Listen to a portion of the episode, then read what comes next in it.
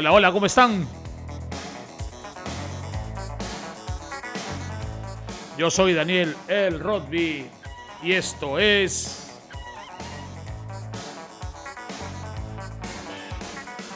de música viajera edición número 10. Podcast 10 ya. Qué fabuloso llegar al número 10. Y obviamente con el fondo de la gran banda emblemática, importante, histórica, Soda Stereo, banda de rock argentino de Buenos Aires, además formada en 1982. Esta ciudad es impresionante para la cantidad de cosas que se puede hacer, además de escuchar muy buen rock. Eh, bueno, ¿quién no sabe de Soda? ¿Quién no sabe lo importante y la trascendencia que tuvo Soda para el rock en Latinoamérica? Estamos hablando de una formación eh, con el gigante, brillante compositor, además genio musical, Gustavo Cerati, fallecido el 4 de septiembre del 2014. Eh, cantante y voz y guitarra importante de Soda. Luego tenemos a Héctor Z. Bocio en el bajo. Y Carlos Alberto o Charlie Alberti, famoso en la batería. Esta es la banda, el trío de Soda Stereo. Una banda además que, que inicialmente tenía en mente hacer algo muy similar a lo que hizo Police. Y las cosas le salieron por otro lado bastante mejor, creo yo. Son considerados la banda más popular e influyente del rock de Latinoamérica. Y eso es cierto, son una de las bandas con mayor cantidad de premios, con la mayor cantidad de discos vendidos, con la mayor cantidad de asistencias a los conciertos en público. Tiene muchos récords la banda de Soda Stereo, ¿no? Y, y, consideremos que esta banda empezó haciendo una onda muy new wave en sus inicios, con un tono muy fresco y muy pop. Y luego en el camino fueron evolucionando y haciendo algo mucho más, mucho más distinto y mejor estructurado y siempre bajo la batuta y, el control de la música y de las letras del gran Gustavo Cerati que, como ya les había dicho, es considerado un genio, yo al menos lo considero un genio de la música de la música latinoamericana. Eh, hay un programa muy importante, y esto es un datito adicional que les voy a dejar, hay un programa en Netflix que se llama Rompan Todo. Yo creo que este programa Rompan Todo vale la pena verlo para todos los que son amantes de la música. Si bien he leído muchas críticas, mucha gente diciendo de que hay un desconocimiento de muchas bandas en otros lugares, yo creo que la esencia del programa está súper bien trabajado, porque pone claramente lo que se tiene que poner. El rock en Latinoamérica aparece, o el rock en castellano en todo caso aparece en México, y en paralelo caminaba también por Argentina. Y creo que en esas dos ciudades aparecen las bandas más importantes del rock y las más influyentes, al menos en toda esta parte de la región. Sí hay un mérito grande también en Chile, hay otro mérito en Colombia, igual que en Perú, pero digamos que estos tres países, eh, musicalmente hablando, y la trascendencia del rock que tuvo Argentina y que tuvo México, nosotros no estamos, eh, no llegamos al, al, punto de lo que ellos lograron. Entonces el programa está muy basado en Argentina y en rock, pero explican claramente cómo se fueron formando las bandas, cómo estas fueron creciendo, cómo se, se crean las grandes conciencias musicales en base a un tema totalmente social y político en cada país. Entonces, vale la pena verlo, se llama Rompan Todo, búsquenlo en Netflix, les va a encantar. Y bueno, vamos a continuar con el tema de Soda. Soda es una banda que tiene muchísimos éxitos, muchas, muchas canciones muy famosas. A ver, Versión Americana, La Ciudad de la Furia, Cuando pasa el temblor, Signos, y Usó mi cabeza como un revólver, Trátame suavemente. Miles de canciones. O sea, podremos, nada personal, podremos no acabar nunca. Pero tiene además una, una, buena cantidad de discos. Este, sin embargo, eh, los momentos más apoteósicos que tiene los, los, los, cumbres que tiene Soda son en los grandes conciertos que ha hecho, porque ha logrado conciertos en estadio como las grandes bandas inglesas. Y, y ese es el gran mérito y la diferencia que tiene Soda con, con muchas otras bandas. De, dicen que en los 80 más o menos, Cerati tenía 22 años y, y Z 23, y, tenían, y compartían los mismos gustos musicales y eran muy amigos y, y estaban buscando hacer algo muy new wave, muy muy parecido, como les digo, a Police, había mucha, mucha música de Cure en esa época y eso es por ese look que ellos manejan con los pelos un poco alzados, muy al estilo de Robert Smith, cantante de The Cure. Y bueno, inicialmente su proyecto eh, no fue muy atractivo en nombre. Mucha gente les decía ese nombre Soda Stereo no va a ser muy comercial, no es muy, muy vendible. El estilo que tenían para lo que sonaba en esa época, que era un rock más pesado en Argentina, era bastante pop. Sin embargo, ellos lograron eh, con este cambio musical mover a una generación muy, muy grande que venía además con, digamos, la democracia en Argentina y, Soda por eso trasciende. Vamos a poner una primera canción de Soda, eh, del primer disco, del primer disco de Soda, que, es el disco de alguna forma que, los lleva al, al, digamos, al primer acercamiento de estrellato internacional. Porque este primer disco de Soda, sonó en Argentina ligeramente, sí reventó en otras ciudades. Estoy hablando claramente de Santiago, Chile, de Perú, por ejemplo, ¿no? Este, en el que ese disco tuvo mucha fuerza y mucha acogida. Por eso es que los primeros grandes conciertos que hace Soda los hace en Santiago, Chile, y luego aquí en Perú. Eso los lleva a la internacionalización a la banda y obviamente al éxito luego mundial. Entonces los voy a dejar con esta primera canción de Soda del primer disco. Y además eh, este primer disco eh, que fue producido por Federico Mora, que es el vocalista de Virus, que tenía una, una cercana eh, amistad, una buena relación artística con Cerati. Y grabaron en el 84 más o menos el, el disco Soda Stereo. Y en el que resalta obviamente esta canción muy conocida que se llama Sobredosis de TV. Pero eh, no voy a poner esta canción, que por cierto que es muy buena además, voy a poner una canción que, en el momento se bailó muchísimo, recuerdo aquí en Lima, y que se llama Te hacen falta vitaminas. Ahí se dejo.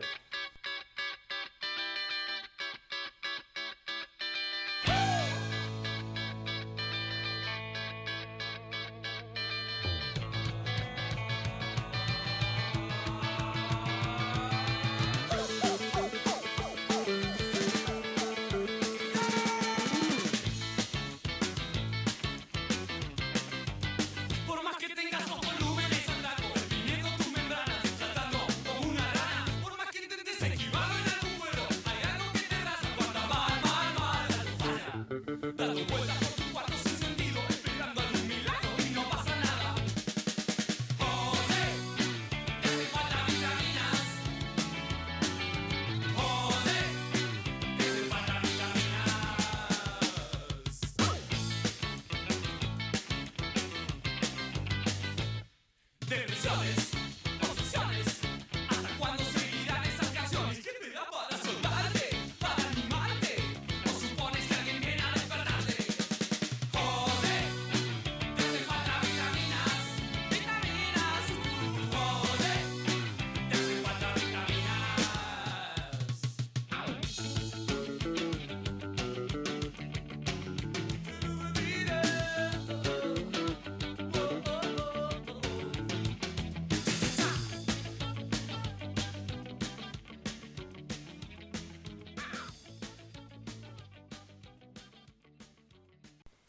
Bueno, y después de escuchar ese tremendo tema de Soda, vamos a hablar un poquito de la discografía, porque Soda tiene un periodo en el que hace un disco tras otro durante varios años consecutivos. Por ejemplo, el primer disco que sacan, que ya lo mencionamos, en el 84, es el Soda Stereo, con los temas que acabamos de escuchar. Luego en el 85 sacan el Nada Personal. Este segundo disco, Nada Personal, se convierte en el disco cumbre, el disco que lleva a Soda a todas partes. Es, un eh, eh, disco que de alguna forma hace que en el extranjero la gente eh, los ame con locura. Porque este segundo disco es el que los lleva finalmente al año siguiente al Festival de Viña del Mar, en el que la rompen, la rompen y donde todo el mundo se queda sorprendido y dicen quiénes son estos tipos tan brillantes, por qué se pudo televisar, ¿no? Este, y además es el disco en el que Soda logra la madurez musical vamos a decirlo así, después del primer disco muy pop, muy hit, este disco tiene una estructura mucho mejor elaborada, con muchas más letras, eh, y donde además graban eh, un videoclip cuando pasa el temblor en las ruinas eh, en Jujuy, en la provincia de Jujuy, que mucha gente pensaba que era, que era Machu Picchu o que era Cusco, y no es así, es unas ruinas muy similares a las nuestras en Jujuy. Así que para los amantes de, de Soda que pensaron que eso era Perú, no era. Luego en el 86, 87, graba Soda el disco Signos y aquí vamos a hacer una pequeña pausa. Ese disco Signos es el que hace que ya Soda explote a nivel mundial. O sea, tiene Prófugos, Persiana Americana, la canción misma Signos, El Rito. Y con este, con este disco ya Soda hace las giras más importantes de inicios de su carrera. Estamos hablando del tercer disco de Soda. O sea, Soda con su tercer disco se vuelve una banda top. Hace el primer concierto en Chile, en el que logra un lleno total. Uruguay, Colombia, Ecuador y Perú. Soda recuerda mucho estos conciertos porque fueron, fue la primera vez que ellos se sintieron como los Beatles, perseguidos, acosados, eh, la gente en las puertas del, hotel cantando canciones de ellos, los perseguían en los autos, eh, fue apoteósico y fue una locura. Y es ahí donde Soda realmente siente y entiende eh, en dónde estaban, en qué posición se encontraban en ese momento y obviamente este, de lo importante que eran dentro del rock. Habían logrado lo que ellos tanto querían, ¿no? Ser tan internacionales y volverse una de las bandas más importantes de Latinoamérica.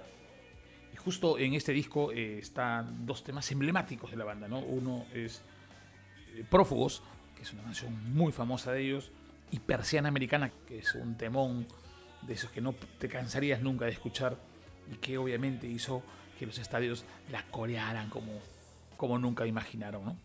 87 graba El Ruido Blanco, 88 graba El Doble Vida, y luego ahí se, espera un par añitos, y en el 90 graba El Canción Animal, que para mí es uno de los mejores discos que tiene Soda junto con El Sueño Estéreo.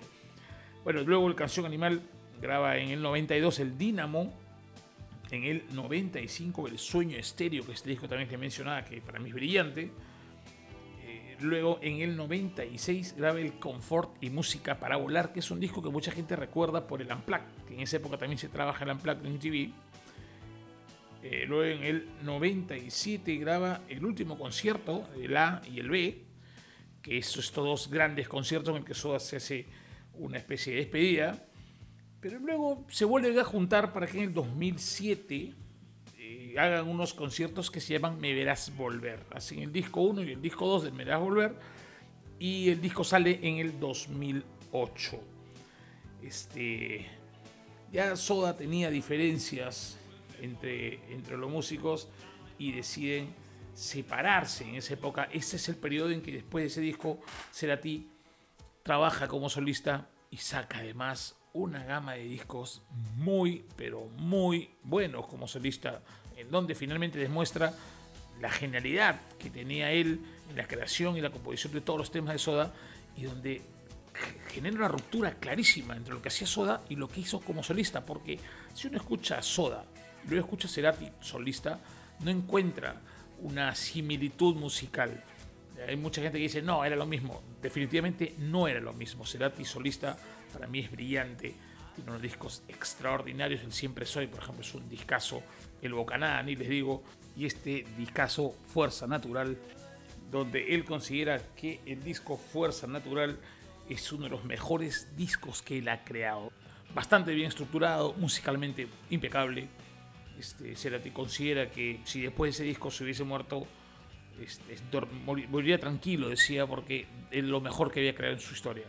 Así que los voy a dejar con el disco Signos del 86-87 con el tema emblemático, tremenda canción persiana americana a recordar y a disfrutar con Soda Stereo.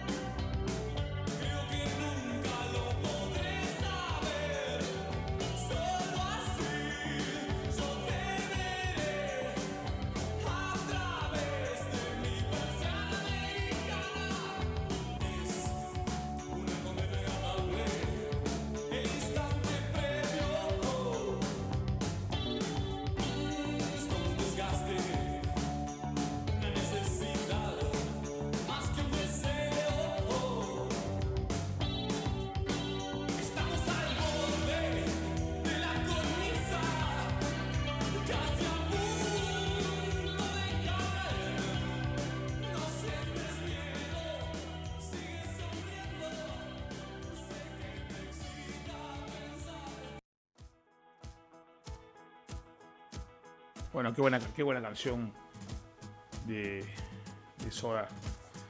Eh, un par de datos, nada más. Por ejemplo, el disco Dynamo. Eh, este disco, eh, cuando Soda lo no tuvo la aceptación que ellos hubiesen querido. Es un disco que ellos llamaron la movida sónica, tratando de buscar un estilo de sonido distinto. Sin embargo, la gente no le gustó, no lo aceptó y este disco fue un fracaso.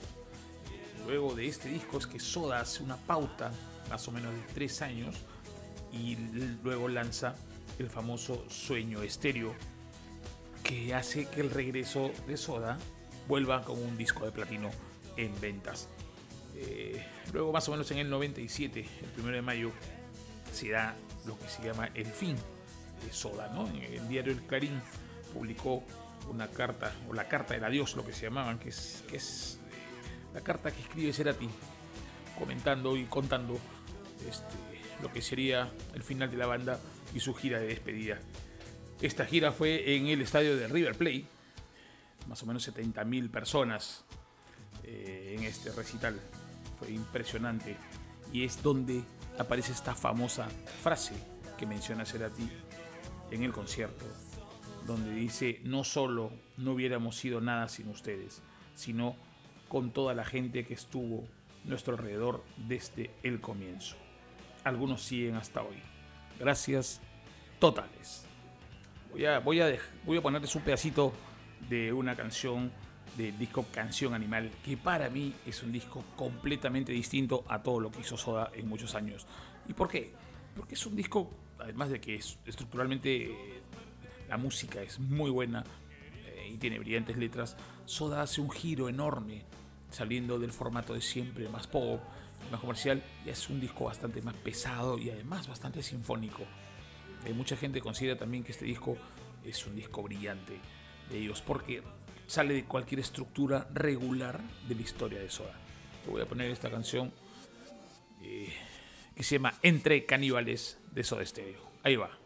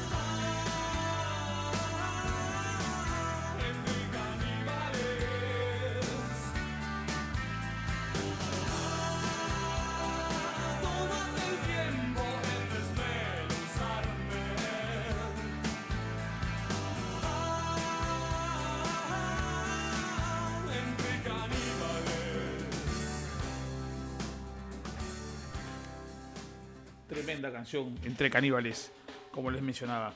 Y ahora vamos a hablar un poquito de quién fue Gustavo Cerati. Gustavo Adrián Cerati, nacido el 11 de agosto de 1959, un genio, un genio creador, compositor y, líder además de los Soda Stereo, que luego de la separación de la banda se dedica a trabajar solo y saca discos extraordinarios. Él nunca paró de hacer música y eso fue bastante bueno para todos. En el 99 saca su álbum solista Bocanada, que a mí es uno de los discos que más me gusta. Este, muy, muy experimental, un disco muy rico de música, eh, muy bueno. Luego en 2001 hace la banda sonora de la película Más Bien, y en ese, en ese periodo también saca su disco de los 11 episodios sinfónicos, en el que graba temas clásicos eh, de su carrera con la Sinfónica de Argentina. Luego saca el Siempre Soy en el 2002, en 2002-2004. Ese disco lo, le tomó un par de años trabajarlo, que también es un discazo, siempre soy. disco muy limpio, muy bueno, muy recomendado. ¿Y dónde está esta canción? Cosas Imposibles, que es una de las más conocidas de Cerati como solista, ¿no? En ese camino, eh, él hace muchos discos como solista, ¿no? Eh, ahí vamos, Colores Santos, Amor Amarillo, trabaja varias cosas, ya para luego en 2009 y 2010 sacar el disco Fuerza Natural, que el mismo Cerati considera uno de sus mejores discos o mejores creaciones musicales como solista, ¿no? Eh, él ya estaba haciendo giras, había estado por Perú, estuvo tocando en Perú y luego se fue hacia Caracas a un concierto, luego de haber terminado el concierto de Caracas, él tiene una descompensación. Eh, lo revisan y descubren que tenía eh, una gravedad de un problema eh, cardiovascular. Entonces, esta descompensación el 15 de mayo, más o menos el 2010, lo llevan a hacer una, una intervención y los médicos dicen que después de esa intervención él ya no sería el mismo. Este, Luego, eh, el domingo 24 de octubre del 2010, Cerati es nuevamente ingresado a la clínica en donde se da este famoso paro o este, esta etapa de coma en que entra durante un periodo de cuatro años. Cuatro años de mucha esperanza para mucha gente, pensando que Gustavo podría recuperarse y, y de a poco intentar salir adelante. Sin embargo, con mucha pena, después de cuatro años, el 4 de septiembre de 2014, lamentablemente Gustavo Cerati fallece. Y bueno, perdemos a uno de los genios de la música de Latinoamérica. Hay muchos recuerdos de él, pero eh, fue una gran pérdida, creo yo, para el rock y para la música en general. Y voy a dejarlos con el Cosas Imposibles del disco Siempre Soy más de Gustavo Cerati. Vamos a disfrutar un poco más. Sigamos pensando que él sigue con nosotros haciendo música para todos. Ahí le va.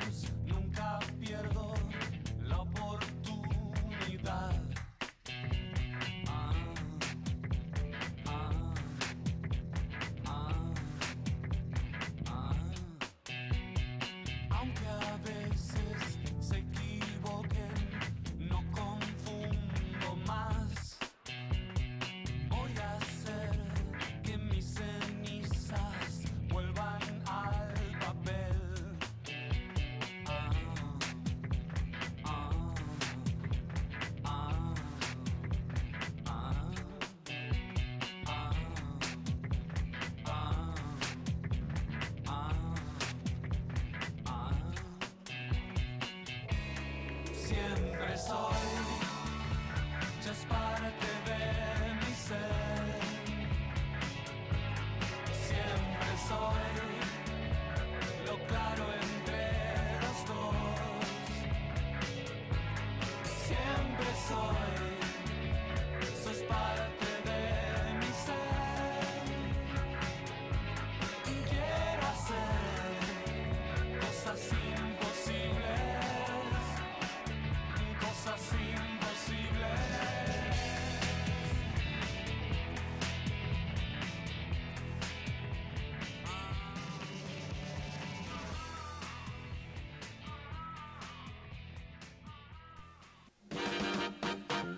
Bueno, bueno, bueno.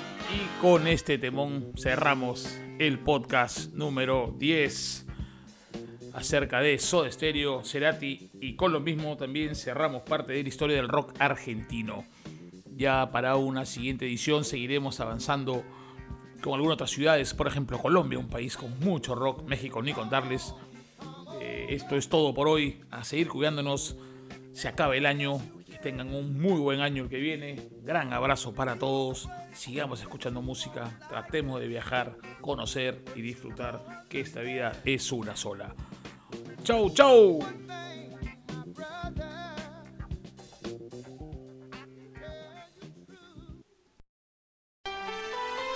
¿Estás pensando en viajar y darte una escapada de todo este estrés? Viajes Planet es tu mejor opción. Paquetes aéreos, boletos, alojamiento, traslado y todo lo que puedas imaginar. Búscanos en Facebook como Viajes Planet, porque Viajes Planet tiene tus vacaciones soñadas.